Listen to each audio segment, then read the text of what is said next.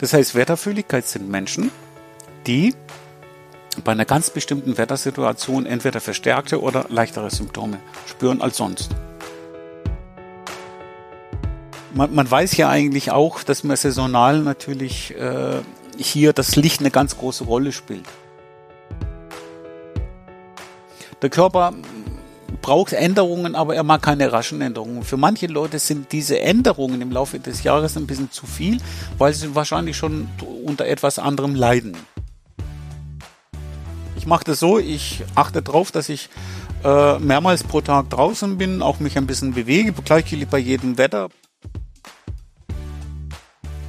Hallo und willkommen bei Wetter wissen was, ein Podcast von wetter.com. Wöchentlich sprechen wir über spannende Themen rund um das Wetter, das Klima und die Umwelt. Hier ist Daniela Kreck und ich freue mich, dass ihr reinhört.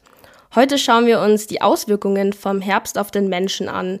Ende Oktober hatten wir ja die Zeitumstellung und ich finde, abends merkt man den Unterschied sofort. Um 17 Uhr ist es bereits stockdunkel. Und generell im November ist das Wetter ja gerne trüb und neblig. Das schlägt gerne auf die Stimmung und zieht runter. Man ist unmotivierter und schlechter gelaunt. Also den Begriff der Herbst- oder Winterblues, den kennt ihr bestimmt.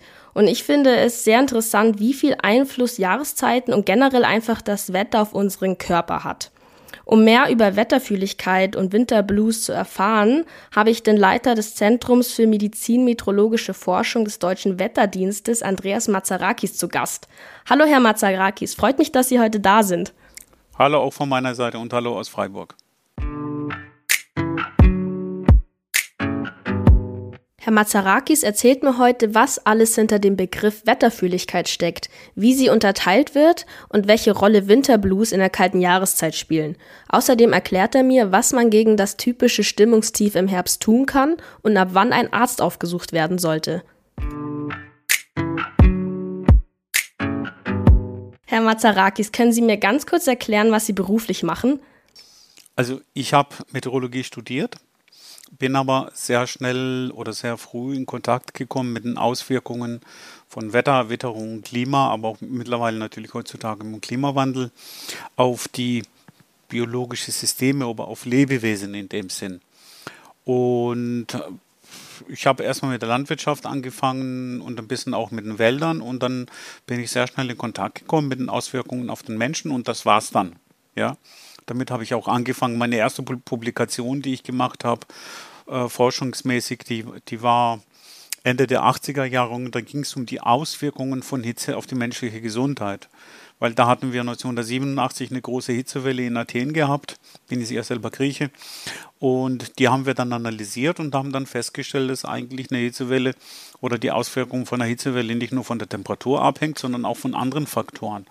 Und äh, habe dann an der Universität lange geforscht, beziehungsweise ich habe auch in Griechenland promoviert und habe dann in Freiburg habilitiert aus dem, im Bereich Stadtklimatologie und habe mich immer mit den Auswirkungen äh, der Atmosphäre auf die menschliche Gesundheit oder auch spezielle Verhältnisse in Städten, was da alles passiert, also Ausrichtung von äh, Straßen, äh, Straßenbreitenverhältnis, äh, Auswirkungen von Grün auf die, auf die Menschen, auf die Hitze.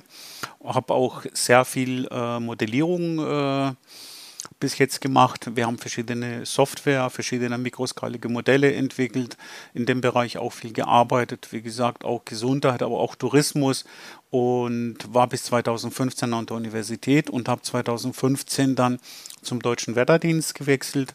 Und beim Deutschen Wetterdienst äh, sind wir für die Gesundheits- äh, Metrologie zuständig, heißt in Wirklichkeit Humanbiometrologie. In, Deutsch, in Deutschland heißt es eher Medizinmetrologie, wobei Medizinmetrologie eher Gesundheit ist. Die Humanbiometrologie ist eher dann alles, auch Wohlfühlen und solche Faktoren.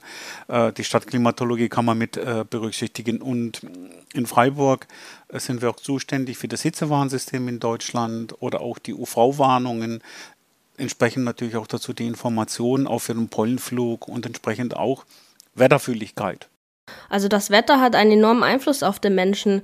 Können Sie mir ganz grob sagen, was Wetterfühligkeit genau bedeutet? Ähm, der Begriff Wetterfühligkeit äh, ist so ein Begriff, der sich im deutschsprachigen Raum wiederfindet. In anderen äh, Regionen der Welt gibt es diesen Begriff nicht, sondern da gibt es zum Beispiel einzelne Symptome, wo man sagt, das Wetter wirkt, zum Beispiel bei Herz-Kreislauf-Erkrankungen oder bei der Mortalität. Ich finde es gut, dass es diesen Begriff gibt. Äh, und wir unterscheiden die Menschen in drei Gruppen in Bezug auf die Wetterfühligkeit. Die erste Gruppe, die wir haben, das sind wir alle, wir sind alle wetterreagierend. Wir sind heute Morgen alle aufgestanden, haben aus dem Fenster geguckt, es war trüb, es war nicht, äh, würde ich mal sagen, nicht das, was wir gerne hätten oder gerne erwarten. Nee, von dem leider her, nicht. nee, leider nicht. Und von dem her kann es äh, nicht so toll sein. Das heißt, wir sind im ständigen Austausch. Es gibt Situationen, die uns, wo wir nicht mögen und das kann uns beeinflussen, angefangen vom Gemüt oder vom Befinden und alles Mögliche. Andererseits kann es natürlich Situationen geben, wo äh, meteorologische Faktoren oder atmosphärische Faktoren so sind, dass wir uns freuen. Es ist schönes Wetter, es sind 20 Grad und äh, es wird dann schöner, man, man sieht ja, es sind keine Wolken, dann freuen wir uns. Ist es dann trüb, dann freuen wir uns nicht. Das heißt, wir sind im ständigen Austausch mit dem Wetter, da ist irgendwas da. Das tut ja eigentlich ganz gut oder tut schlecht, ja. So, und jetzt geht die Geschichte los. Äh, der Begriff der Wetterfühligkeit. Also das Wetter macht nicht krank. Aber es gibt Leute und Menschen, die eine Vorbelastung haben oder eine Vorgeschichte haben und die haben schon irgendwelche Schmerzen oder irgendwelche Wehwehchen. Die sind bei einer ganz bestimmten Wettersituation mit ihren Symptomen besser dran oder schlechter dran. Meistens denken wir ja immer, an das Wetter, wenn wir schlechter dran sind. Richtig, ich wollte gerade sagen, Wetterfühligkeit hat, ist auch ein sehr negativ konnotierter Begriff. Richtig. Das, ich habe ich hab versucht, die Wetterfühligkeit auch anderes zu definieren, mit einem anderen Namen oder anderem Begriff. Äh, also wenn es nach mir gehen würde, würde ich sagen, wetterbedingte Beschwerden und Symptome. Das sind aber negativ gemeint. Es gibt auch, dann habe ich das Positive nicht dabei bin auch auf, äh, auf den Punkt äh, gewesen oder auf die Idee gekommen zu sagen, wetterfroh und wetterweh. Passt auch nicht. Ist auch kein richtiger Begriff, ist eigentlich eine Beschreibung. Ja? Äh, von dem her finde ich den Begriff Wetterfühligkeit eigentlich ganz gut. Das heißt, Wetterfühligkeit sind Menschen, die bei einer ganz bestimmten Wettersituation entweder verstärkte oder leichtere Symptome spüren als sonst. Welche Leute sind das? Das sind Leute, und das gilt jetzt generell insgesamt auf alle Auswirkungen der Atmosphäre auf den Menschen. Da spielen eine Rolle zum Beispiel der allgemeine Gesundheitszustand. Dann spielt eine Rolle die Krankheitsgeschichte. Dann spielen eine Rolle die hormonellen Situationen, hormonelle Bedingungen. Dann spielt eine Rolle Stress. Dann spielt die Ernährung eine Rolle und dann spielt noch die atmosphärischen Umgebungsbedingungen. Das kann Luft sein, das kann Schadstoffe sein, das können Pollen sein, das können äh, hohe UV-Strahlung sein, kann aber auch natürlich das schnelle veränderte Wetter sein. Und das sind die Faktoren, die den Menschen beeinflussen. Jetzt gibt es aber noch eine dritte Gruppe. Und das sind die Wetterempfindlichen. Das sind ungefähr 15 bis 20 Prozent der Bevölkerung. Und das sind Leute, die starke Beschwerden haben. Das sind Leute, die Knochenbrüche hinter sich haben, eine längere Krankheitsgeschichte, Namen, die nicht gut verheilt sind. Und die sind diejenigen, die mir eigentlich am größten Sorgen machen, beziehungsweise wo ich dann sage, hier lege ich viel mehr Schwerpunkt auf die, hier um entsprechend dann auch, dass die Leute darüber informiert sind. Und hier ist es eindeutig, und da sind die Symptome nicht äh, etwas, das ich äh, mir ich sage, okay, es ist jetzt eine Wetteränderung und das stört mich, sondern diese Menschen leiden sehr stark an den Symptomen. Sie können, sie, und diese Menschen sind auch teilweise vorfühlig. Sie kennen es vielleicht von ihrer Tante oder ihrer Oma, die da sagt, oh, das Wetter ändert sich, mein Knie tut mir weh. Ja, die, die merken das schon aus dem einfachen Grund, das sind Faktoren in der Atmosphäre, Änderungen, rasche Änderungen, die wir über die normalen meteorologischen Messgeräte, die wir haben oder Beobachtungen, die wir durchführen, nicht mitbekommen, sondern das ist die Unruhe im Wetter. Das sind so Luftdruckschwankungen, aber das ist von Symptom zu Symptom auch ein bisschen anders. Aber genau dann diese 15 bis 20 Prozent sind die Menschen die in Deutschland sagen, okay, das Wetter hat einen sehr starken oder sehr starken Einfluss auf meine Gesundheit. Gibt es dann aber auch sowas wie gute Wetterfühligkeit, also bei angenehmen ja. Temperaturen und Sonnenschein, dass der Körper positiv darauf reagiert? Der Mensch reagiert positiv, wenn ich in, in einem bestimmten, Wo ich sage jetzt einen Begriff, den ich nicht verwenden sollte, den mag ich auch nicht als Begriff, das ist der Wohlfühlbereich. Ja? Okay. Mhm. Und das sind so Bedingungen zwischen 18, 25, 26 Grad, schwacher Wind, genau, genau. Äh, äh, Sonnenschein, da tut es den Menschen gut. Äh, da will man auch rausgehen, man will sich bewegen, man will den Körper auch ein bisschen was Gutes tun. Stimmung ist auch genau, besser. Die Stimmung ist dann auch besser, weil die Sonne da ist, weil Licht da ist. Und das sind alles, das sind alles so schöne, schöne Situationen. Das ist natürlich dann alles festzustellen bei einem Hochdruckwetter. Es kann natürlich auch ein bisschen niedrige Temperaturen sein. Das geht den Leuten dann auch gut, weil dann nicht sehr viel passiert. Da ist keine Unruhe äh, in der Atmosphäre. Ja gut, dann haben wir jetzt allgemein geklärt, um was es sich bei Wetterfühligkeit handelt. Ähm, um was handelt es sich bei den sogenannten Herbst- bzw. Winterblues oder was sind da die typischen Symptome? Das ist ja, wir haben ja jetzt November und es ist jetzt genau die Zeit dafür. Die Sache ist nämlich die, ich habe vorhin kurz auch von den, von den hormonellen Zustand oder von den Hormonen gesprochen. Ich habe auch äh, man, man, weiß ja eigentlich auch, dass man saisonal natürlich äh, hier das Licht eine ganz große Rolle spielt. Das heißt, wir, wir haben längere, äh, im Winter jetzt, wir haben äh, längere Nächte. Äh, es ist, ein, wird, wie Sie gesagt haben, es wird früher auch dunkel und so weiter. Das, äh, der Körper braucht Änderungen, aber er mag keine raschen Änderungen. Für manche Leute sind diese Änderungen im Laufe des Jahres ein bisschen zu viel, weil sie wahrscheinlich schon unter etwas anderem leiden. Und äh, wenn es dann in Richtung Winter geht, verändert sich auch, äh, ver verändert sich auch natürlich die, verändert sich die Hormone zum Beispiel. Im Sommer wird viel mehr Serotonin gebildet, im Winter oder wenn es dann Richtung Winter geht, viel mehr Melatonin. Und das ist äh, so eine Änderung im Körper. Und das bringt äh, so Stimmungstiefs, äh, Müdigkeit, Abgeschlagenheit, Antriebslosigkeit oder auch Hoffnungslosigkeit. Äh, und das kann manchen Leuten das Leben schwer, also zu schaffen machen, oder manchen Leuten tut es nicht gut, ja. Und äh, das versteht man dann praktisch, wenn es dann im Oktober dann und vor allem dann schnell geht, wenn bei der nach der Zeitumstellung, wenn es ja, genau, schnell das geht, extrem. Bis zum, da ist es extrem bis im Januar und wenn es dann unangenehm wird. Dieses Jahr hatten wir das nicht so gespürt. Wir haben ja noch vor zwei Wochen wunderschönes äh, Wetter, wunderschönes Wetter, ideales Wetter gehabt mit 25, 27 Grad. Das spürt man, das spürt man dann nicht so sehr. Erst wenn dann die, die erste Kältephase kommt und man muss sich dann zurückziehen in die Höhlen, wo wir äh, vorher waren und jetzt wieder sind, in den Innenräumen dann äh, tut es manchen Leuten nicht so gut. Man bewegt sich dann auch weniger, man will auch nicht raus. Und von dem her stellt sich der Körper auf so eine Ruhephase um. Manchen Leuten tut es nicht gut. Ja, das heißt, es hat nicht nur was mit dem fehlenden Sonnenschein zu tun, sondern auch mit den Temperaturen, dass es kälter wird. Ja, der, es, ist halt so, der Körper ist ja im ständigen Austausch, Austausch. Es gibt Mechanismen im Körper, die in Gang gesetzt werden, wie zum Beispiel wie das Kältezittern oder auch die Thermorezeptoren. Die, äh, es gibt auch Barorezeptoren in dem Sinn, die die Veränderungen spüren. Das spielt alles eine Rolle, dass zum Beispiel die Kälterezeptoren und die Wärmerezeptoren hier ein bisschen anders arbeiten müssen. Die müssen sich auch ein bisschen umstellen.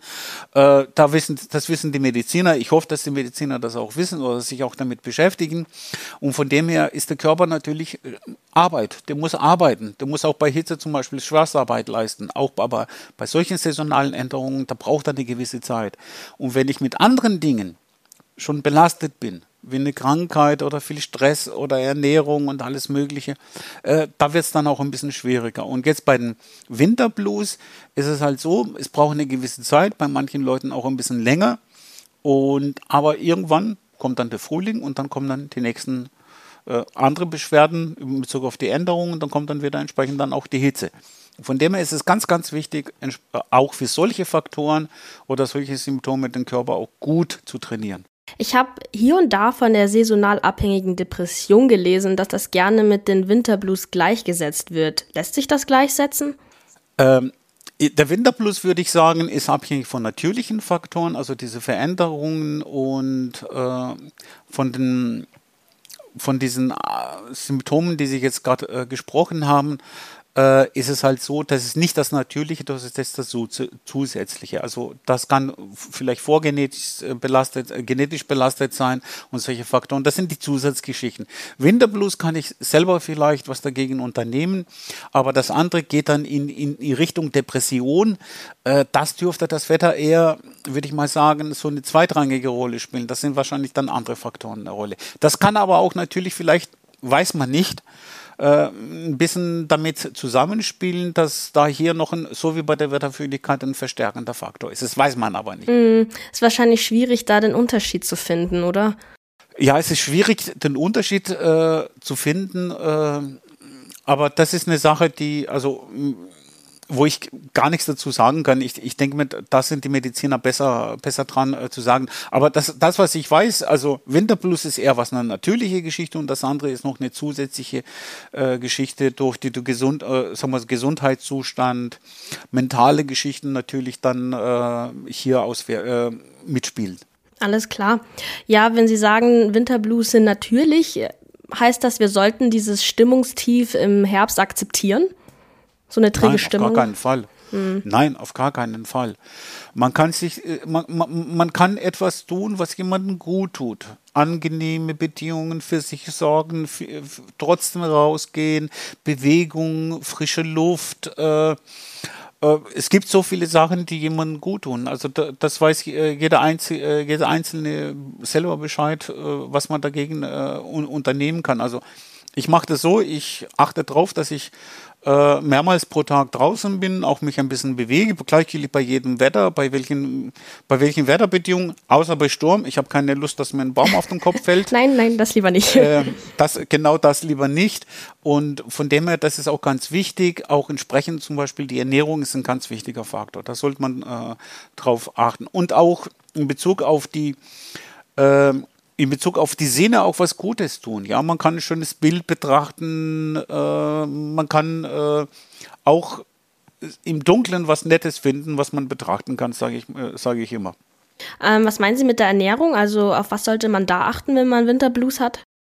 Äh, das sollte man, also was ganz wichtig ist in Bezug auf die, äh, in Bezug auf, würde ich mal sagen, saisonale Geschichten oder auch aktuelle Geschichten wie Hitze oder Winterblues, ist immer viel Flüssigkeit zu sich nehmen und entsprechend den Körper nicht zu sehr äh, belasten. Ich sage dann immer, ein schöner Spruch von mir, äh, während Hitzewelle, wenn sie am, am, Vorabend oder bei Wettersituationen, die nicht so gut sind für die menschliche Gesundheit, wenn sie zwei Schweinsachsen gegessen haben, brauchen sie nicht glauben, dass sie am nächsten Tag dann in der Früh dann wieder topfit sind. Ja? Das stimmt. Das heißt auf jeden Fall Bewegung, rausgehen und nicht in der dunklen Wohnung sitzen bleiben. Richtig, den Körper trainieren, den Körper herausfordern, äh, viel frische Luft, viel Bewegung, das tut den Körper gut. Ich, ich, die Leute fragen mich, was ist für dich am, äh, welche Situation ist für dich am besten? Und ich sage, ja, meine richtige Betriebstemperatur, wenn ich dann am Computer sitze, dann lieber im Stehen und äh, schreiben, sage ich so 18, 19 Grad. Da wird bei mir auch der Körper auch ein bisschen angeregt, die Hände sind ein bisschen so ein bisschen kühl, also ich spüre so ein bisschen, ein bisschen kalt. Und aber ich bewege mich dann und das, äh, das gibt mir so, so, einen, so einen guten Antrieb, um entsprechend auch den Körper, äh, den, den Körper anzuregen, weil die Thermoregulation in Bewegung natürlich auch eine ganz andere ist. Man kommt auf andere Gedanken. Es entstehen ja auch natürlich Glückshormone, also es muss ja nicht immer Schokolade sein. äh, von dem her ist es auch so, den Körper trainieren abzuhören. Was äh, ich, ich habe letzte Woche Freitag äh, Vorlesung gehabt und da habe ich auch äh, über die Biometeorologie erzählt und da habe ich eine schöne Abbildung gehabt und welche, Auswir welche Faktoren den Menschen äh, auswirken. Klar, Arbeit, Belastung und so weiter. Und da war noch, äh, aus, und das ist eine Sache, die man schon lange kennt, das ist die Monotonie. Das heißt, wenn der Körper nichts tun muss, immer das Gleiche, dann, äh, dann ist es nicht so toll. Von dem her immer so eine Abwechslung haben, entsprechend den Körper auch ein bisschen äh, herausfordern, ist eigentlich, äh, ist eigentlich nicht schlecht. Man, man gewinnt, ja. Okay, das sind gute Tipps. Aber gibt es einen Moment, wo man sich die Frage stellen sollte, okay, jetzt sollte ich zum Arzt gehen? Also, wenn man. Äh, ich würde jetzt Folgendes vorschlagen. Jemand stellt fest, ich habe Kopfweh und diese Kopfweh habe ich äh, in den letzten sechs Monaten bei bestimmten Wettersituationen gehabt. Äh, da würde ich sagen, okay, ich würde jetzt nicht mit Medikamenten probieren, sondern schauen, kann ich das mit warm und kalt duschen oder mit viel Bewegung und so weiter hinbekommen.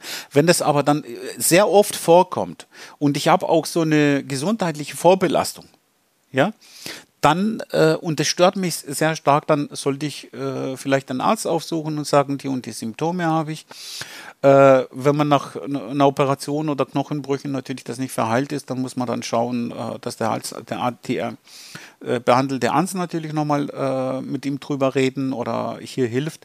Aber ich, ich finde, dass bei normaler Wetterfühligkeit, dass man nicht zu Medikamenten greifen sollte, sollte man sollte schauen durch Bewegung und frische Luft oder auch ein bisschen Sport treiben, äh, dass das eher angesagt ist. Alles klar. Kann man auch Winterblues ganz loswerden? Ist das möglich? Von selber? Oder ist das ist Frage. immer da im Herbst? Also man sagt ungefähr, die Hälfte der Menschen beklagt sich, äh, dass es so dunkel ist und so weiter. Ich denke mir, fast die Hälfte der Menschen äh, sind ein bisschen, es ist nicht nur die Hälfte des Wetters, einmal gutes Wetter und schlechtes Wetter, also Hochdruckgebiet oder Tiefdruckgebiet.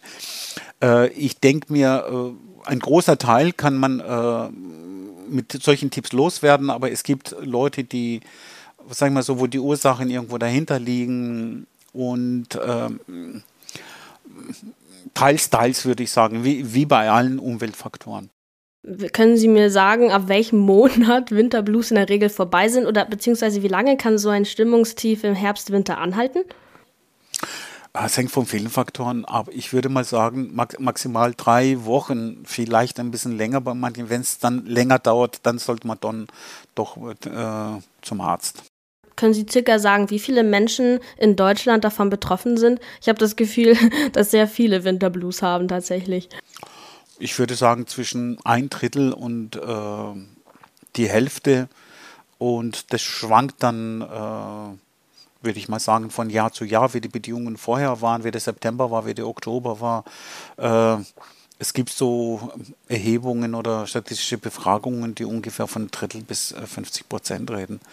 Ähm, kann man keine klare, es gibt keine klinischen Studien dazu oder ich kenne keine. Äh, von dem her würde ich sagen, äh, Winterblues ist eine Sache, die ja wiederkehrt gehört zu den, Saison, zu, der, zu den saisonalen Anpassungen.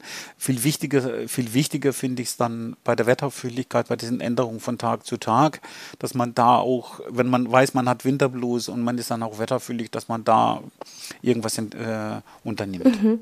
Jetzt mal ein Blick in die Zukunft, in Bezug auf den Klimawandel. Das Wetter verändert sich ja extrem. Hat das dann auch äh, einen großen Einfluss auf uns in Bezug auf den Klimawandel? Das ist eine gute Frage. ist auch eine, eine, Frage, die man eigentlich nicht beantworten kann. Man kann irgendwie hier so überlegen und sagen, das könnte sein, das könnte auch, auch nicht sein. In Bezug auf den Klimawandel wird ja die Herausforderung viel, äh, viel stärker und es wird auch eine stärkere Variabilität des Wetters geben. Variabilität heißt nicht gut für die menschliche Gesundheit, nicht gut für den Menschen. Menschen sind ja ständig unter Stress oder haben viel mehr Stress vielleicht. Das ist der eine Punkt. Man könnte eigentlich annehmen, äh, hier müsste es die Situation nicht so doll sein, also es sollte sich verschlechtern. Von der anderen Seite kann ich sagen, wir haben ein ganz anderes Umweltbewusstsein, wir haben auch ganz anderes äh, Bewegungsbewusstsein, äh, in dem Sinn auch ein besseres Gesundheitssystem. Äh, das, das, das kann man, das ist schwierig, schwierig zu beantworten. Ich als zuständig für die Wetterfühligkeit oder meine Leute und ich in Freiburg zuständig für, diese, für das Gesundheitswetter.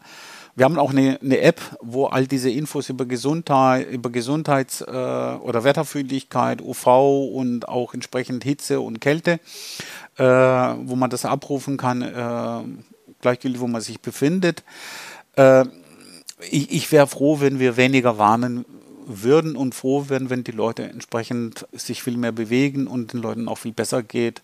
Äh, nicht, weil wir die, weil, nicht, weil wir diese Infos nicht machen wollen oder nicht herausgeben wollen, sondern wir sind natürlich froh, wenn es den Menschen besser geht und die Belastungen für das Gesundheitssystem oder auch gezielt für die Menschen natürlich wenig, weniger sind. Von dem her würde ich sagen, äh, Wetterfühligkeit in Zukunft wird wahrscheinlich eher ich hoffe, es ein bisschen weniger werden aufgrund von besserem Bewusstsein oder auch äh, besser äh, das mehr, Be mehr Bewegung der Menschen, dass die Leute besser informiert sind. Das ist auch ganz wichtig. Die Leute sind jetzt mittlerweile auch besser informiert. An jeder Ecke oder überall kann man die Informationen abrufen, von dem her kann man das auch rausnutzen. Also ich selber, seitdem ich meinen äh, Trecker habe äh, an der Hand, mhm. habe festgestellt, ich laufe ich lauf mehr. Ja, habe ich auch an der Hand. Ich laufe auch mehr. Ja. Tatsächlich. So, und wie viel, haben Sie, wie, wie viel schaffen Sie pro Tag? Äh, ich sag mal jetzt im Schnitt 8000 Schritte. Im Schnitt. Ja, wenn ich keinen Sport mache. Ich habe min Genau, ich habe mindestens das Doppelte. Okay, dann habe ich noch was vor auf jeden Fall. Das ist, ja. nehme ich mir vor, danke. Ähm, gut, perfekt. Ich glaube, das ist der perfekte Schlusssatz tatsächlich. Wir sind nämlich hier schon am Ende der Folge angekommen. Danke für Ihre Zeit, Herr Mazarakis, und dass Sie bei uns waren. Sehr gerne. Also träge Stimmung im Herbst und Winter ist normal, aber zum Glück gibt es Möglichkeiten gegenzusteuern. Danke, dass ihr reingehört habt und ich hoffe, ihr seid bei der nächsten Folge wieder am Start. Da wird es auf jeden Fall wieder spannende Themen rund um das Wetter und das Klima geben. Und wenn euch unser Podcast gefällt und ihr uns unterstützen wollt, dann abonniert doch unseren Kanal hier auf Spotify, iTunes, YouTube und Co. Dann verpasst ihr auch keine Folge zum Thema Wetter und Klima.